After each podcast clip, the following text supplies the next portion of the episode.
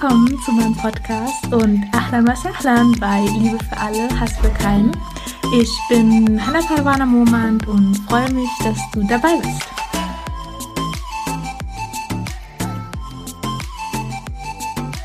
Ich freue mich so, so sehr, dass du wieder dabei bist, dass du eingeschaltet hast und dass du mir heute zuhörst bei meinem Thema, mm, die zehn Gebote des Korans. Ähm, ich habe mich dazu entschieden, diese zehn Gebote des Korans einfach in mehrere Episoden zu untergliedern, ähm, damit es halt einfach nicht zu lang wird und ich aber auch jedem Gebot genügend Zeit und Raum lassen kann, einfach darüber zu sprechen mit dir. Genau, die zehn Gebote des Koran stehen in der Suche Nummer 17, Surat al-Isra. Ähm, und das sind die Ayen Nummer 23 bis 40. Und ich werde jetzt einfach Stück für Stück mm, die Ayas mit dir durchgehen und halt einfach meinen Kommentar hinterlassen. Und ja, diese Folge ähm, ist eine Art Reminder, würde ich es mal nennen. Ähm, denn ich denke, diese Gebote werden jetzt nichts Neues für dich sein. Mm, nur, für, nur vielleicht hörst du sie jetzt ähm, zum ersten Mal in dieser Form zusammengefasst.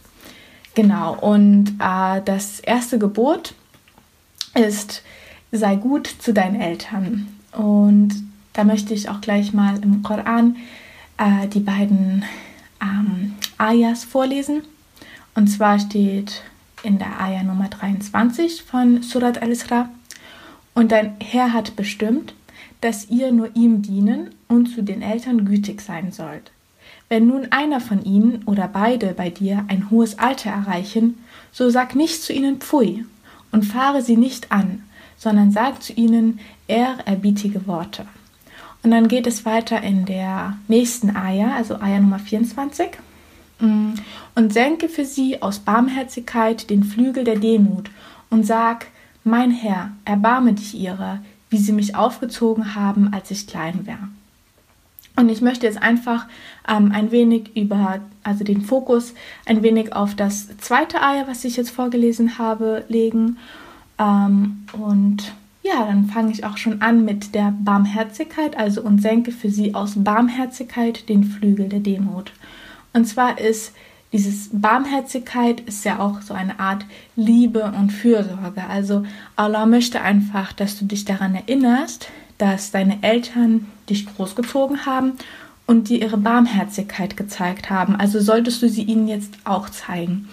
Und mh, mm, vielleicht hattest du ja als Kind keine so gute Erfahrungen mit deinen Eltern gehabt und fragst dich jetzt, okay, warum soll ich denn barmherzig zu meinen Eltern sein? Die waren ja auch nicht wirklich barmherzig oder haben mir diese Liebe, die ich brauchte, haben sie mir nicht gezeigt. Sie hatten nie Zeit für mich. Sie waren nicht so fürsorglich, wie andere Eltern es waren. Aber mm, in diesem Fall ist es halt wichtig, sich klarzumachen, dass wenn du die Liebe und Barmherzigkeit von Allah möchtest, dann zeig diese Liebe deinen Eltern. Und auch wenn du nicht das nicht kannst, diese Liebe und Fürsorge so zu zeigen, dann bete für sie, denn Allah hört deine Gebete und weiß auch, unter welchen Umständen du aufgewachsen bist und warum es dir so schwer fällt, ja, diese Liebe zu zeigen.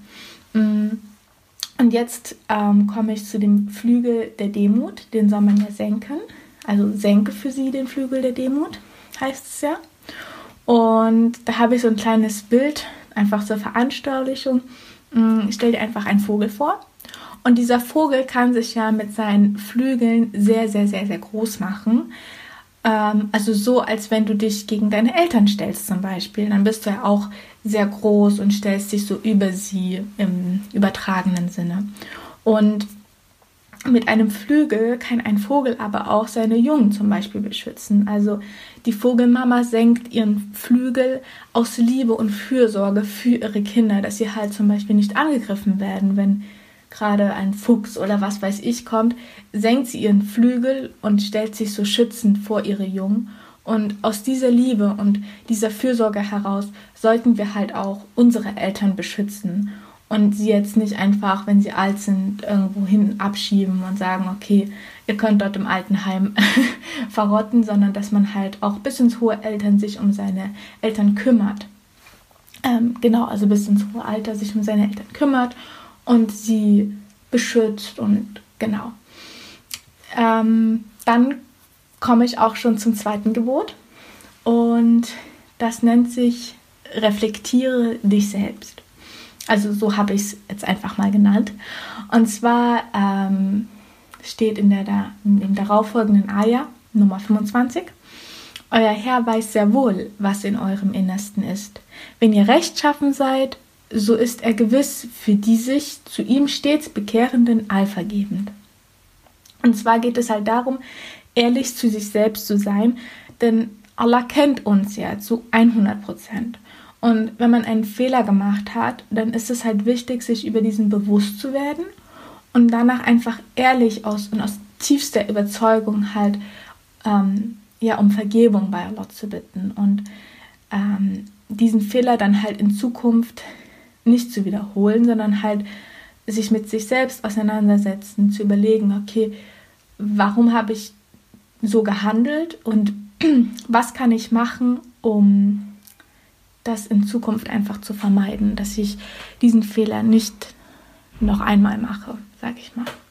Und genau, das ist einfach, auch wenn ich mir jetzt die zwei Gebote jetzt anschaue, wie das aufgebaut ist, dann ist es halt so, das erste Gebot geht halt darum, okay, sei gut zu deinen Eltern, weil die Eltern sind halt unsere Quelle, also die Quelle, worauf wir halt immer wieder zurückschauen müssen. Einfach ohne unsere Eltern würde es uns ja nicht geben. Und dann heißt es aber auch im zweiten Schritt, reflektiere dich selbst. Also das heißt, wir müssen zu uns selbst zurückgehen und einfach über uns reflektieren. Denn das heißt ja auch, wer die Welt ändern will, der muss sich, zu äh, der muss sich zuerst selbst ändern. Das heißt, um sich selbst ändern zu können, müssen wir uns halt selber auch reflektieren. Und Allah weiß einfach, was in unserem Innersten ist, ob wir gerade 100% geben oder ob wir gerade 30% geben. So, wir können natürlich das Leuten so verkaufen, als würden wir jetzt alles geben, aber Allah weiß einfach, wie viel wir wirklich gegeben haben und da wirklich einfach ehrlich mit sich zu sein, okay, wie viel hast du heute gegeben? Hast du den 100% gegeben oder warst du wieder so auf Larifari-Tour? Und ich glaube, das ist einfach so wichtig, dass man sich immer wieder selbst reflektiert, immer wieder selbst in den Spiegel schaut und dass ich einfach zu mir sage, okay, hast du heute 100% gegeben? Was kann ich morgen besser machen? Und sich einfach immer mit dem gestrigen sozusagen vergleichen. Wie war ich gestern? Wie war ich heute? Was kann ich in Zukunft besser machen? Genau. Und damit kommen wir auch zum dritten Gebot. Und das dritte Gebot heißt, ähm, gehe bedacht mit deinem Geld um. Genau. Mm, und zwar gibt es im Koran dann die nächstfolgende Sure, Sure Nummer, äh, nächstfolgende Sure, nächstfolgende Ayah, ähm, und zwar die Ayah Nummer 26, und gibt dem Verwandten sein Recht, ebenso dem Armen und dem Sohn des Weges, und handle nicht ganz verschwenderisch. Und zwar möchte ich jetzt erstmal auf dieses sein Recht eingehen, und zwar in der Ayah ähm, heißt, steht dann Haq, und Haq ist halt das Recht. Also ähm, du kannst es halt so vorstellen, ähm, du hast einen Angestellten und äh, du bezahlst ihn halt monatlich. Und dann ist äh, sein Lohn sein Haq, der für ihn bestimmt ist. Und du kannst halt mit dem Geld, was du ihm am Ende des Monats erst gibst, nicht in den Urlaub fahren.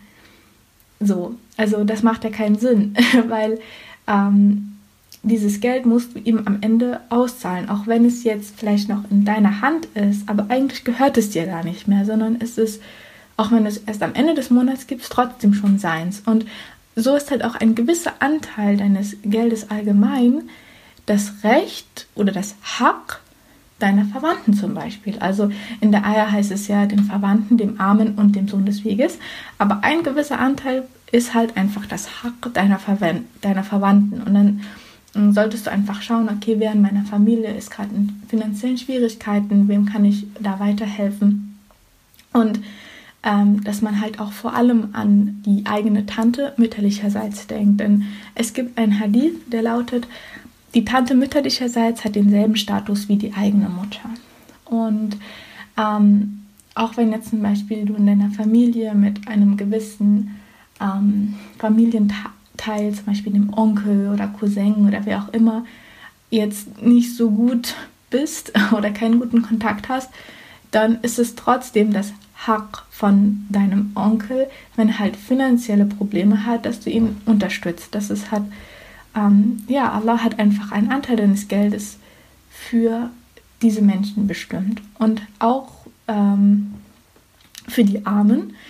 Ähm, in der ähm, Ayah steht für das Wort ähm, Miskin.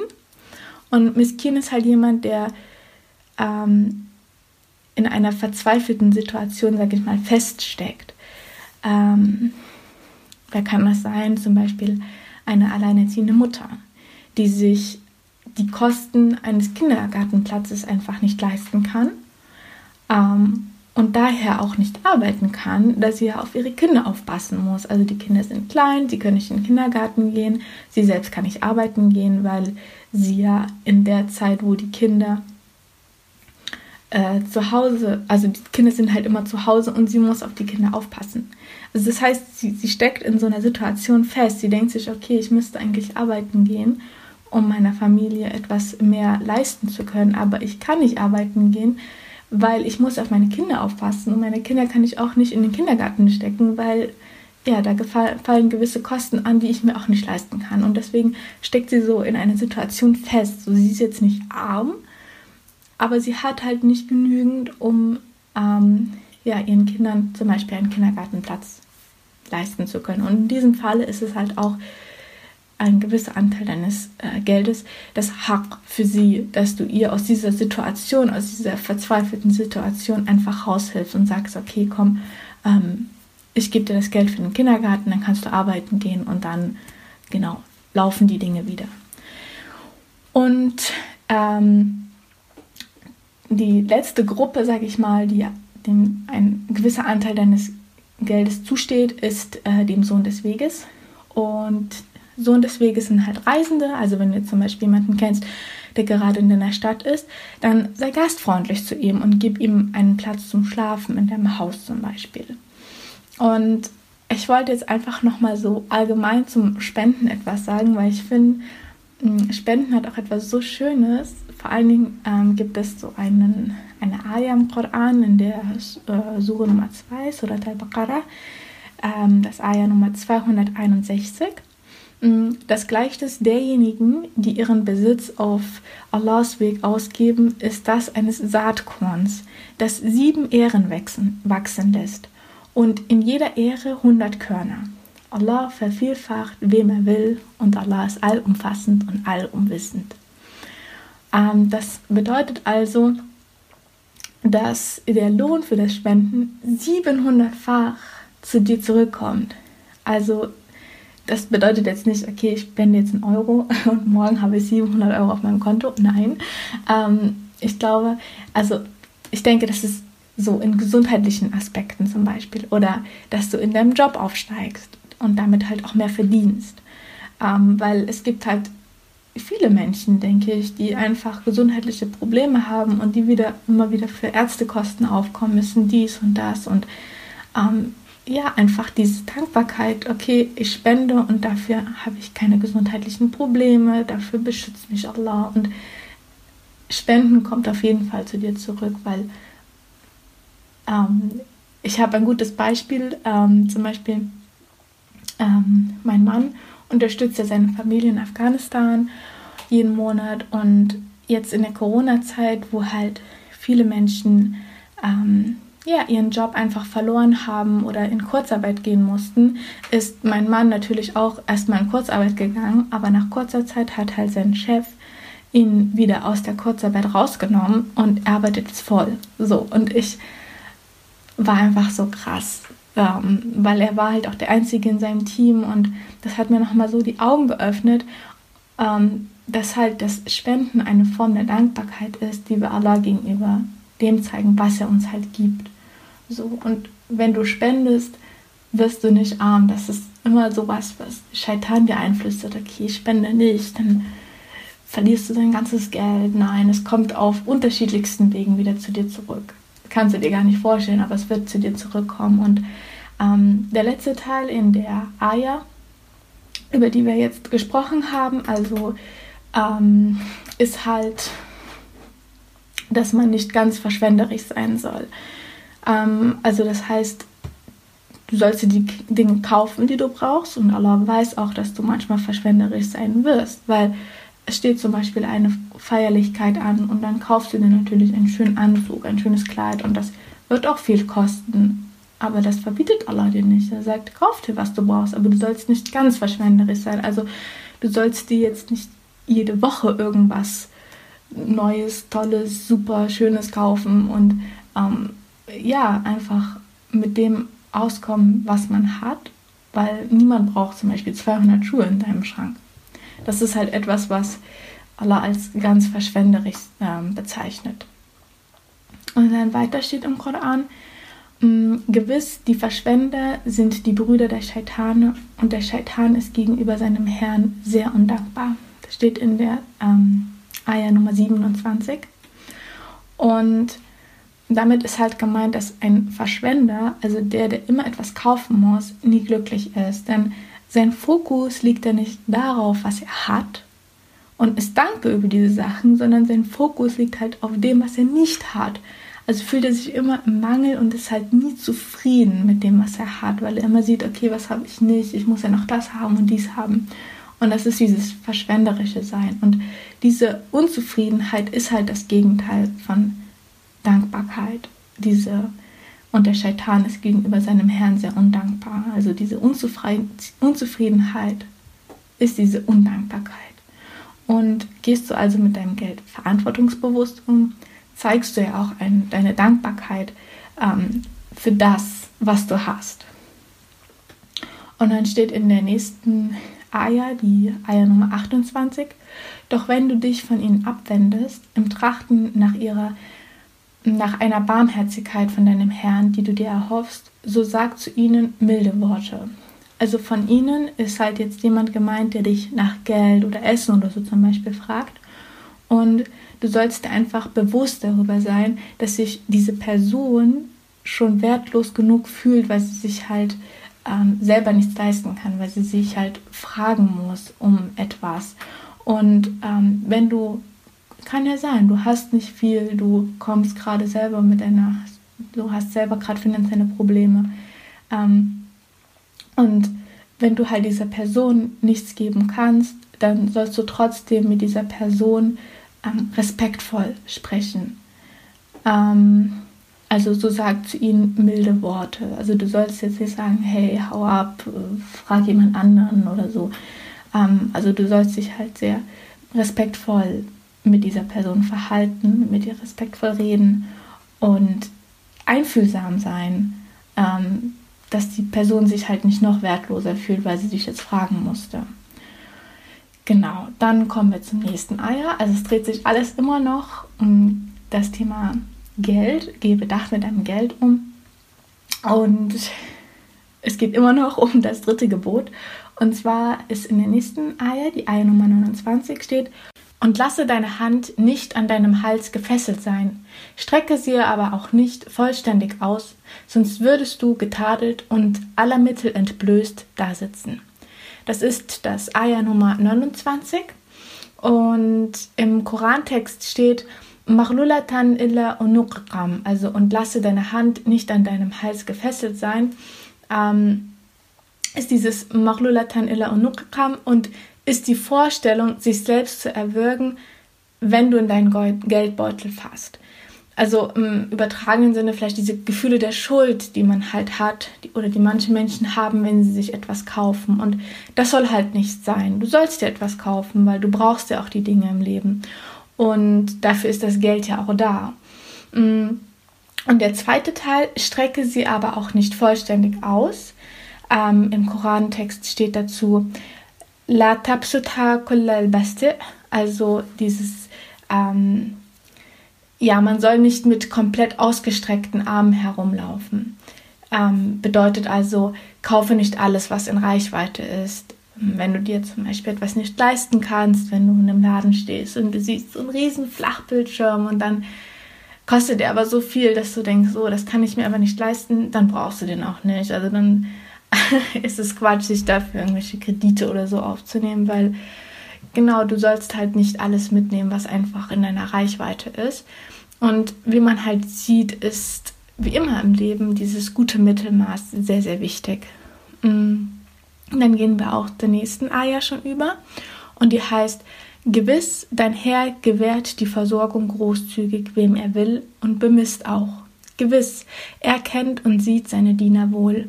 Das ist das Ayah Nummer 30 und man soll sich da halt immer vor Augen halten, dass Allah Ar-Razak ist. Also das heißt, Allah ist der Versorger. Und ähm, ich soll also nicht denken, dass ich wegen meiner besonderen Fähigkeiten Geld verdiene, sondern weil Allah mir erstens diese Fähigkeit gegeben hat und es zweitens zulässt, dass ich damit Geld verdiene. Also es geht halt wieder um Demut und ähm, ja, dass man einfach dankbar ist dafür, dass man arbeiten kann, dass man diese Fähigkeiten hat, aber jetzt die sich nicht auf die eigene Kappe schreibt und sagt, ja, ich äh, kann das und das, sondern dass man immer weiß, okay, Allah hat mir diese Fähigkeiten gegeben, Alhamdulillah. Und kommen wir jetzt auch schon zum letzten Vers dieses dritten Gebotes. Ähm, es gibt einfach ja sehr viele Ayen zu diesem Gebot, gehe bedacht mit deinem Geld um.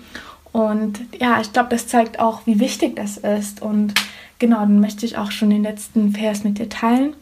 Mm, das ist die Ayah Nummer 31 und die lautet, und tötet nicht eure Kinder aus Furcht vor Verarmung. Wir versorgen sie und auch euch. Gewiss, sie zu töten ist ein großes Vergehen. Ähm, also man soll sich einfach bewusst darüber sein, dass wenn sich Allah um die Versorgung der Vögel kümmert, die ja, ja einfach ähm, nicht arbeiten oder so, aber trotzdem finden sie immer was zu essen und da soll man dann einfach diese Sorgen von sich lassen und sagen, okay, wenn sich Allah um die Vögel kümmert, um die Versorgung der Vögel, warum soll er sich dann nicht um die Versorgung meiner Kinder kümmern? Und um die Versorgung von mir auch. Und deswegen genau dieses tötet nicht eure Kinder. Ähm, ich denke, in Deutschland ist es etwas schwierig, sich das vorzustellen, weil auch wenn man nicht viel hat, kümmert sich ja der Staat auch mit Kindergeld zum Beispiel um das Wohl des Kindes. Mm, aber der Korantext wurde ja vor langer, langer Zeit herabgesendet und in dieser Zeit gab es diese staatliche Unterstützung nicht und deswegen sollten die Menschen wissen, dass Allah sich auf jeden Fall um die Kinder kümmern wird und sie nicht verhungern werden und man sie deswegen nicht töten soll. Mm, also wenn ich jetzt das Ganze nochmal zusammenfasse, die Folge, weil ich habe ja, wollte heute einfach die ersten drei Gebote mit euch besprechen, dass wir genau da genügend Zeit haben und da jetzt nicht durchhetzen müssen. Und deswegen würde ich das jetzt gerne nochmal zusammenfassen. Und zwar soll ich erstens barmherzig zu meinen Eltern sein. Zweitens soll ich mich selbst reflektieren, ehrlich mit mir selbst sein. Und das dritte Gebot, Gebot, was ich heute vorgestellt habe, ist, dass ich bedacht mit meinem Geld einfach umgehen soll. Also was bedeutet das? Erstens, ich gebe den Verwandten, den Miskin und den Reisenden sein Haq, also sein Recht. Ähm, dann, ich bin nicht verschwenderisch. Ähm, wenn ich nichts geben kann, weil ich selber in einer finanziellen Notlage bin, aber es fragt mich mein, ein Mensch um meine Hilfe, dann soll ich respektvoll und einfühlsam mit diesen Menschen umgehen. Dann soll ich weder Schuldgefühle beim Kaufen haben, noch soll ich mir alles in meiner Reichweite kaufen. Also dieses gesunde Mittelmaß ist wieder sehr, sehr wichtig. Ähm, dann soll ich mir vor Augen halten, dass Allah der Versorger ist und dass ich mir, dass ich in Armut meine Kinder nicht töten soll. Genau, das war's zu der heutigen Folge. Ja, ich bin sehr, sehr froh, dass du bis zum Schluss jetzt dran geblieben bist, dass du mir zugehört hast, dass du dich ja für das Thema interessiert hast und Genau, dann werden wir in den nächsten Folgen die anderen Gebote noch ähm, besprechen und würde mich sehr freuen, wenn du da wieder ja, dabei bist und wenn du mir einen lieben Kommentar hinterlässt oder eine liebe Bewertung, wenn dir der Podcast gefallen hat. Und dann freue ich mich schon und ja, wir hören uns dann das nächste Mal. Massalam.